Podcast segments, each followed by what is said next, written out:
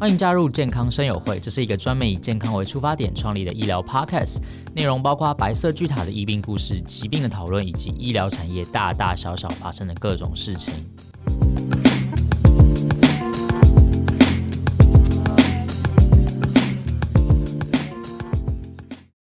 嗨，欢迎来到健康生友会，我是主持人 Kevin。呃，我们之前呃谈了很多关于心血管方面的疾病的问题。那我们今天很开心的邀请到陈念忠主任，他是来自于民盛综合医院的心脏内科，来跟我们谈一下现在心血管疾病面临的一个问题，可能也是台湾的一个问题，就是心血管疾病年轻化的这个问题。那我们欢迎陈念忠主任。Hello，大家好。哎，我想问主任，呃，心血管疾病有年轻化这个趋势是？今年才开始的吗？还是它其实已经持续了一段时间了？嗯，心血管疾病的年轻化其实已经有蛮久的时间了。我在做心脏科这个工作大概十五年左右。那其实从我开始做这个工作，其实就看到了越来越多的。那个心肌梗塞的病患，其实到急诊来，他们年年龄就是越来越轻，甚至有到三十岁以下的病患都有。嗯哼，呃，心肌梗塞它这个是因为它是冠状动脉的堵塞嘛，所以它其实是一个漫长的一个过程，对不对？就在在它的病程上面。是的。那所以呃，在出就是出现在可能三十岁以下，或者说二十几岁的人，这算是一个不正常的的现象吗？嗯，可能还是跟目前的三高的年龄族群也有在下降的一个现象，这是其中之一。那另外还是有一些是比较一些特殊的疾病，也会造成在三十岁以下就出现心肌梗塞的状况。比如说，我之前遇过一个叫做川崎氏症的一个一个人，就是他在小时候得过这个疾病，他血管就严重发炎，出现钙化狭窄的问题，那可能会在。可能在三十岁以下，他就出现了一些血管阻塞、心肌梗塞的问题。嗯哼，所以他这样子一个造成心肌梗塞，他这样子大概从生活习惯开始变差开始，大概会花多久的时间？十年还是二十年？嗯，现在从学童开始，就是过胖的问题可能就一直存在。那因为我们的腰围增加之后，我们的内脏脂肪增加，我们就会出现所谓的代谢症候群。那代谢症候群，它就是我们对于一些血糖、胆固醇这些的代谢都会变差，所以会变成高血糖、高胆固醇的问题。那通常呢，在二十岁左右，可能会早期会出现一些，如果有家族遗传的话。那一般来说，要经过这些三高的慢性病，到达一个血管的阻塞，大概还是至少要超过十年以上的时间。嗯，所以其实算是蛮长一段时间，嗯、十年的时间。所以现在在听这个 podcast 的观众，如果你的生活作息或者你的吃东西很不健康，或者你有三高问题的话，现在还来得及救，因为可能他还没有到那个最后面那个时间点。那除了三高的问题之外，还有。呃，像刚才说的那些呃家族遗传的问题，因为哪些疾病会造成这样子罹患心血管疾病的那个风险，或是它的几率会增加？诶，我刚刚没有特别提到，就是还有一个很大的问题，叫年轻化的一个心血管疾病，就是抽烟。因为烟里面其实有高达六千种以上的化学物质，那这些很多都会造成血管的一些慢性发炎，对血管内皮的一个伤害。那我们知道动脉硬化的一个形成，它会先由血管内皮的受受伤受损之后，然后我们人体的免疫细胞会把胆固醇吃进血管内。那久而久之，这些东西越来越多了之后，血管就会变得狭窄阻塞。哎，所以抽烟其实是造成血管阻塞很大一个原因。很多人都以为抽烟只会造成肺部的问题啊，只会造成肺癌或造成一些。就是慢性的一些支气管炎，这些其实肺其实抽烟对于血管的影响是非常非常大的，这个要非常注意啊。所以我们看到很多年轻人在四十岁以下到急诊来心肌梗塞病患，大概问他抽烟的病史，大概有高达五成以上他都有在抽烟。嗯哼，所以戒烟会是嗯第一个，就如果有遇到这样的问题的话，戒烟是第一个他们必须要做的事情。嗯，我想我们的国家的国民健康署也是非常努力在推戒烟。那这几年来，我们的国民的这抽烟的盛行率一直在下降，其实这个是蛮有成果的。好，那戒烟的话，就是要还是要尽早开始啊。那其实我们现在都有很多的一些一些药物，还有一些像一些尼古丁的替代疗法，包括一些贴片啦，还有一些口含口含片或者是口香糖，这些都可以用来做一些戒烟的辅助。哎，所以我，我非常的希望，就是有在抽烟的年轻朋友能够尽早开始做戒烟这件事情。嗯，哎，所以主人在门诊的时候，如果有，呃，您的那个病患他是有在抽烟的，您会开那个戒烟贴片给他，这样？嗯，其实现在戒烟的方法很多，那我们医师要取得一个戒烟认证，也是要先去上一个课，然后我们就取得这戒烟的。那个执照之后就可以做戒烟。那其实像我个人在门诊，因为我们心血管的病患很多都是有在抽烟，所以我也会积极的去介入这个戒烟这个部分。那药品的话，其实从简单的戒烟贴片啊、口口香糖这些大家都知道。那另外的还有一些比较新的一些药物，其实这个只要你符合的话，那个保险就是我目前的国民健康署，它都能够去提供这样的药物的一个。就是用你用健保的方式去取用，然后去就是医生来开立处方，然后让你使用。嗯哼，我们刚才聊到就是呃心脏疾病，它就是可能造成的主因抽烟。那呃，可能大家还不知道呃心脏疾病为什么我这么年轻的时候要害怕它，因为呃。身体都还年轻嘛，然后也还没有发生症状嘛，现在都好好的嘛。那主任可以跟我们分享一下，就是心脏相关的疾病会导致哪些并发症，或者他就是呃，可能拖了可能十年，像刚才主任讲的，十年之后他可能会造成这样的一个状况。嗯，所谓的心血管疾病，其实它是一个动脉硬化的过程啊。动脉硬化的过程，其实它是全身性的血管的问题，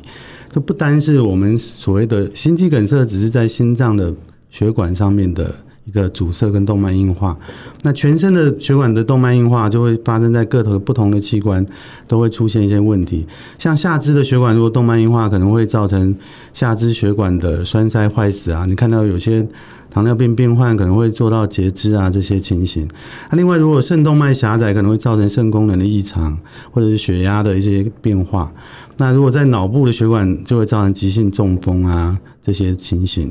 那甚至在肠胃的动脉也有也有病患会有一些狭窄阻塞啊，造成一些急性的肠子的坏死啊这些状况。所以那另外还有一个就是，除了我们刚刚讲这种血管栓塞的问题，还有一个就是血压也会造成一个血管的剥离问题。前一段时间的这个主动脉剥离很很热门的一个话题哈。所以主动脉剥离就很像我们那种饼干里面那种夹心酥，它中间就两两层被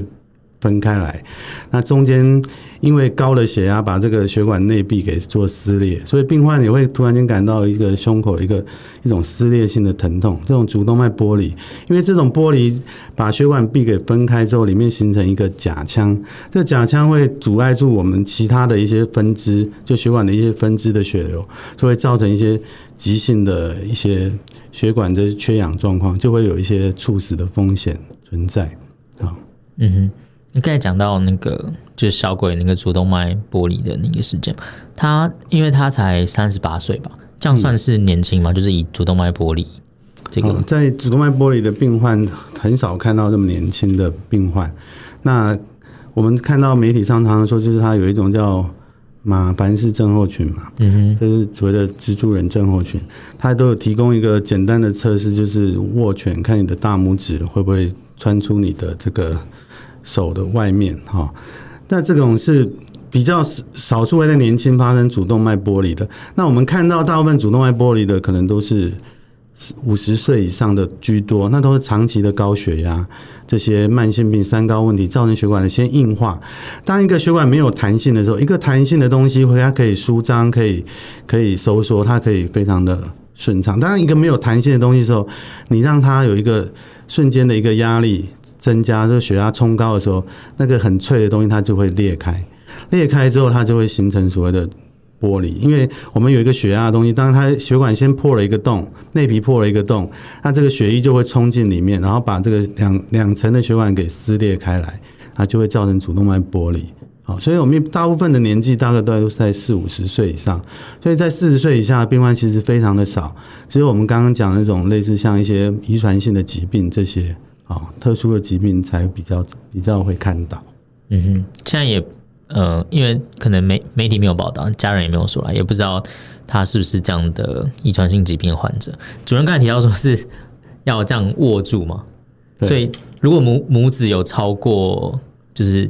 超出你的这个手手的边缘，对，就是你会看得到，哦、对，它会有一节一节露出来，就是你一个指指节可以哦。这样的人就是有这样的疾病吗？嗯，是还是要透过临床上的去诊断啊？那只是这是一个简单的检测方式，我想网络上都有在在这些资讯。嗯嗯嗯嗯，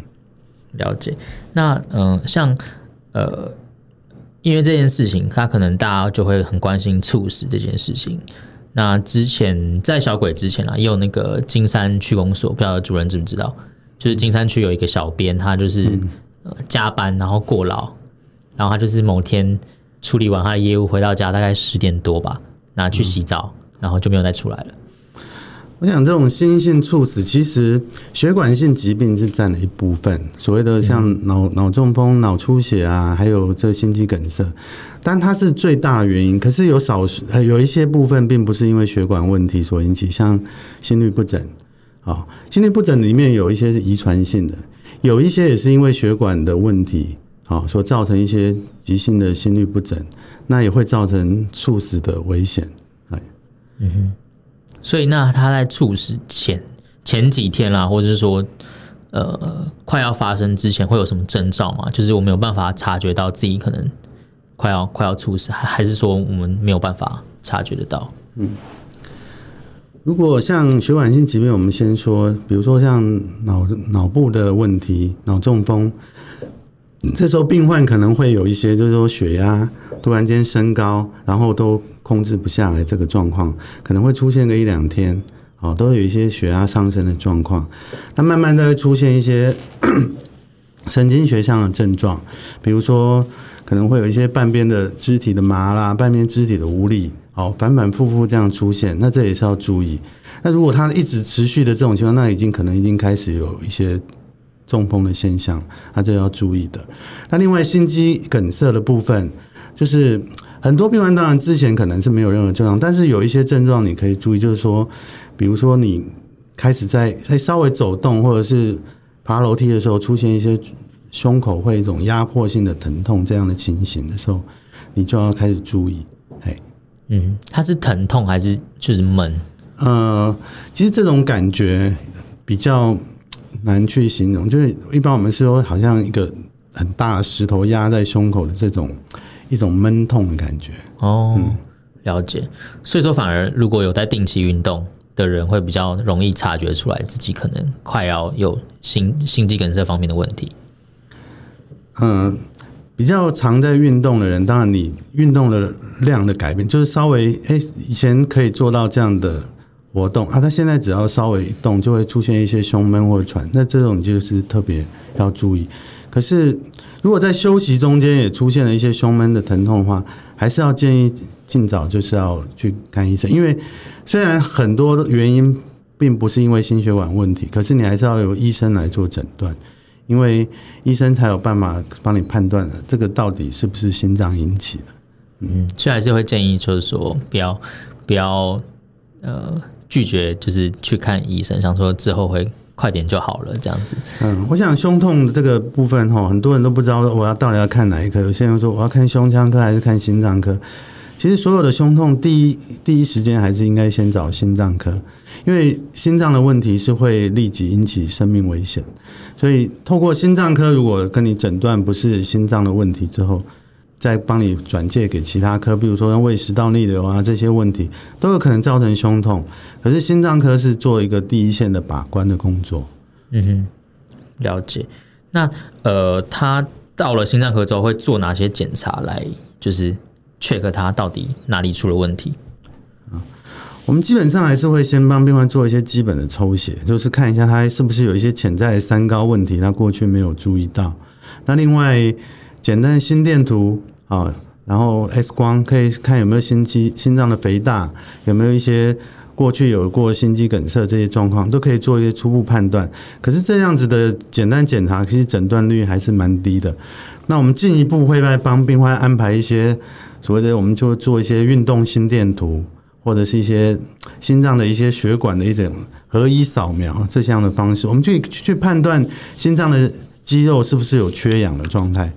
如果从心脏肌肉缺氧，我们就可能会怀疑说，啊，血管可能有阻塞。那再进一步，可能就要去做到一些血管摄影。血管摄影就是直接的用显影剂去把血管显影出来。那例如说像心导管，我们可能就是把管子直接伸到心脏，直接用那个显影剂摄影，看血管内的阻塞的状况。那另外，我们如果不要做到这种侵入性的检查，我们可以做到像一些电脑断层的一些血管摄影，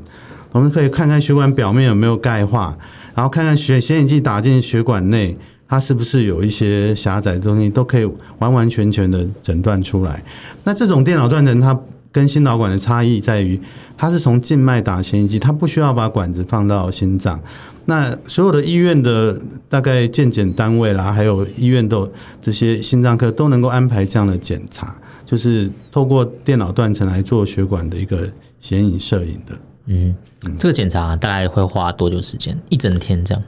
嗯。第一点，第一个我们还是要先判断病患就是到底有没有对显影剂的过敏啊这些的状况，他的肾脏是不是能够接受显影剂。第二个就是他做的时间，当然就是其实他跟一般做电脑断层时间上面差不多，可能几分钟就能够完成。可是我们还要做一些影像的重组这些，所以之后就是我们会医生可能会另外一半安排个时间回来看个报告这样子。哦，了解。那像这样子的话，它是可以在健检项目里面勾选的吗？还是要自费？目前的状况，这种电脑断层健保是没有给付，就是在冠状动脉的这个部分。嗯、那所以这个都是要自费。那基本上，它的我就我了解的各个医院的收费，可能都是在一万多块到两万块这个范围内。嗯哼。所以说，如果真的是可能很常胸闷啦，或者是发生什么什么。可能会心绞痛或者是怎么样的时候，是不是如果他做一般的心电图之后没有问题，但他还是觉得不安心的话，可就可以选择做这种更进一步的。它也可以当做一种早期预防的一个检查，因为我们其实。要做出运动心电图啊，还有什么其他的有异常？其实那代表血管都已经堵塞得很严重。你要想要知道你血管目前有没有一些很早期的动脉硬化，有没有一些比如说百分之十啊、百分之二十的这种狭窄的话，就需要透过这种电脑断层的显影才有办法诊断出来。因为当你没有到了狭很严重狭窄的时候，你是不会有症状，临床上做了一些检查没办法把它检查出来的，所以它也可以当做一个健康检查。哦，了解。那一般就是主任会建议，大概从几岁的时候会开始做这个？就是是他是每个人都需要吗？还是说可能到了一个岁数之后有做这个会比较好？如果有有三高问题的人，我的建议应该是四十岁应该要开始考虑可以做一次这样的检查，先了解你的血管状况。如果没有三高的问题的人哈，如果说你开始有一些。就是有一些怪怪的、啊、胸胸口有一些怪怪的感觉的时候，可以考虑考虑安排这样的检查，因为没有三高问题，其实相对的心血管疾病的风险是低的。那我们在考量公共卫生，还要考量到这种花费上面了，我们还是会就是，如果说你要取得一个平衡点的话，我的建议是说，如果说没有你没有三高问题的人，你可以在有一些胸胸口不舒服的症状的时候。开始去考虑这样子检查，嗯，但有三高的话，就会三高，我建议他可能四十岁的时候可以先做一个初步的检查，了解你目前的一个血管状态。嗯、那另外一个比比较简单的方式，也可以做一种叫做颈动脉的超音波，因为颈动脉我们可以直接透过超音波，可以直接看到我们血管内皮的厚度。血管内皮的厚度就是一个动脉硬化的一个指标，可以大概了解你全身的血管目前它可能。现在的动脉硬化的状况大概是如何？透过颈动脉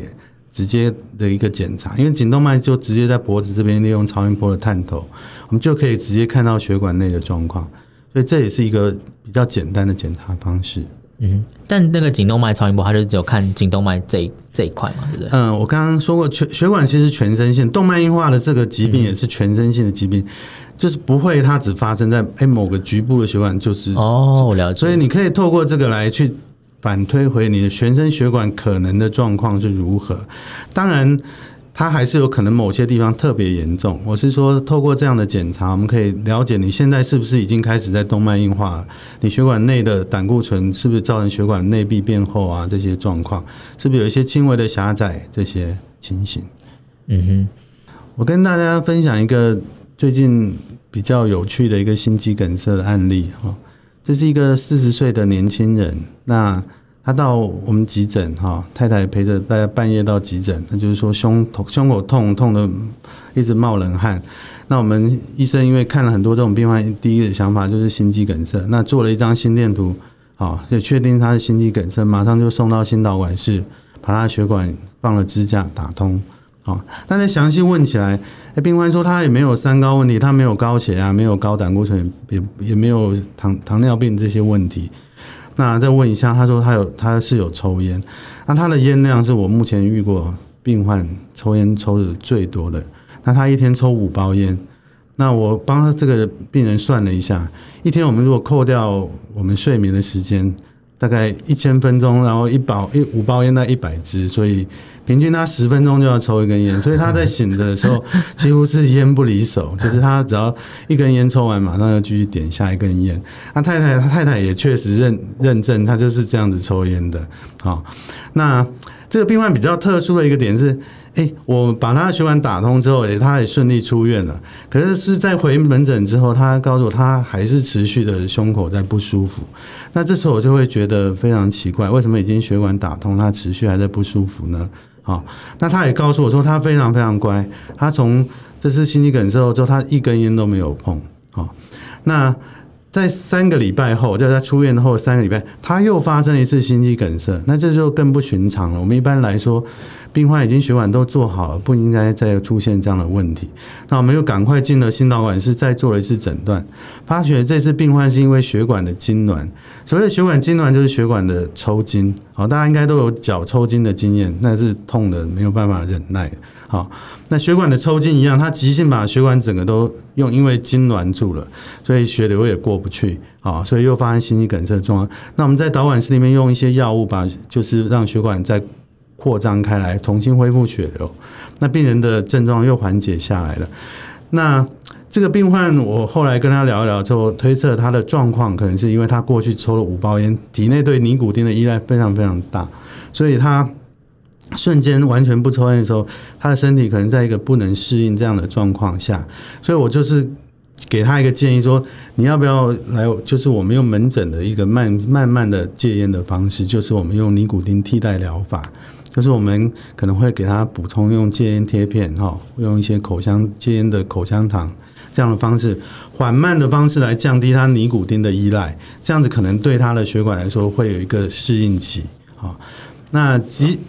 也确实我们这样在这样的做了之后，那病患也确实就临床上他就稳定下来，就没有再有胸痛的状况。那经过我这样慢慢的给他把。尼古丁的依赖性往下降之后，那病患目前目前也都可以脱离掉这个烟瘾，也不用再用任何的戒烟药物。好，那这是跟大家分享的一个案例，也希望说年轻朋友能够有在抽烟的，抽尽早戒烟，除了可以帮你省下一笔钱，哈，也可以让你活得更久。嗯哼，所以戒烟就是大众了。嗯，对啊，但 政府好像也没有办法，因为还是抽烟的人很多，只能慢慢去。改，因为像那个烟卷有有涨价嘛，就是有调那个费用，调、嗯、了之后好像那个人口就下降一点。嗯，对，我想这个是最最直接的影响啊。但是相对于国国际上，我们其实我们的烟还算是便宜啊。哦，对对对，对，嗯，像韩国啊，可能一包烟，就我所知道，还有欧洲可能是五六百块台新新台币的，就换算成新台币五六百块。对对，但可能如果真的。直接涨到这个价格，可能 可能会有很多人不开心，对，还还没有办法实行，但可以慢慢慢慢增加了。对，我想我们的国民健康署是很积极在推这个戒烟这一块，因为其实烟对于健保的负担是很大的，它长期的病患后来的慢性病所花费的健保的花费其实是很大的。嗯嗯，哎，除了呃烟方面啊，另外一个就是要定期运动。想问一下，就是主任平常都做什么运动？站在我们心脏科医师的观点来说，我们建议做的是有氧运动。有氧运动就是持续性、缓和性的那个运动。那我们刚刚看到，在有一些人在公园啊，在操场上绕着公园、绕着操场走路，其实这种就是一种有氧运动。那有些人说他每天啊工作都是走来走去啊，或者是说他就是在常常在路上这样走。其实这个就比较不接近运动，因为我们遇到红绿灯要停下来，这种都会中断我们的走路这个动作的时候，其实它对相对于对你的心肺功能啊，对你的这种这种运动，对你心脏是有氧运动的这个情形就没有达到它的效果，所以我们会建议要找一个，比如说用跑步机啊，或者是踩飞轮啊，或者是就是绕着操场啊、公园这样子。快快速的走路啊，一一个礼拜至少三次，每次大概二三十分钟左右。那运动的量可以达到一个大概一个我们一般简单的计算方式，就是用两百二十去减掉你年纪，我们再乘上一个百分之八十五，就乘上零点八五。如果一个四五十岁人大概就是运动到心跳百分之一百五十下左右这个程度的话，大概就是一个适当的一个运动量，因为你。太高的话，可能会增加心脏的负担，哦，可能会造成血压的冲高。那如果太少的话，可能没有达到你的运动量，哦，所以我们会建议做有氧运动，但是也可以搭配一点点比较轻量的那些重量训练。那不要建建议不要做到太太大的重量训练，原因是因为当太大的重量训练或者是一些竞技性的运动的时候，会造成你。瞬间的交感神经过度被刺激，那你可能血压会飙高。血压飙高的时候，瞬间你的那些动脉硬化部分的地方，它就可能会造成斑块破裂，或者是主动脉剥离这些状况。所以，我们比较会建议，如果有心血管的问题的人，或者说你要做心血管保养，第一个是你要主要是要做有氧运动，搭配一点点轻量的重量训练，这样子是我们比较建议的。嗯哼，了解。那主任刚才从呃年轻化，然后讲到抽烟，抽烟这个是一个大众的问题，然后还有可能它会造成呃心血管疾病会有一些并发症，然后跟检查的方法，然后在最后再带到运动。那主任有什么想跟就是可能年轻的朋友讲，呼吁一下心脏疾病的这个问题吗？嗯，我觉得就是第一个是身材的保持，就是。我们讲的三高来自于所谓的代谢症候群，代谢症候群就是你的腰围、你的内脏脂肪，当它升高的时候，你就会出现这些慢性病的发生。所以这个你必须在年轻的时候就要做好，因为当你随着年纪，你的基础代谢率会下降，越下降的时候，你要减重就会越来越困难。所以体态的维持要从年轻就要开始做起。那体态维持相关的部分又跟你的饮食有关，你的饮食就必须要少盐少油，好控制你的热量的摄取，好这个很重要。那另外还要搭配着运动，运动的习惯也是要从年轻就做好，因为当你到了有点年纪之后，你也许你的膝关节好就会出现问题，你也去真的想运动的时候也运动不起来。如果你年轻的时候保持一个运动的习惯，好，那你就是到了。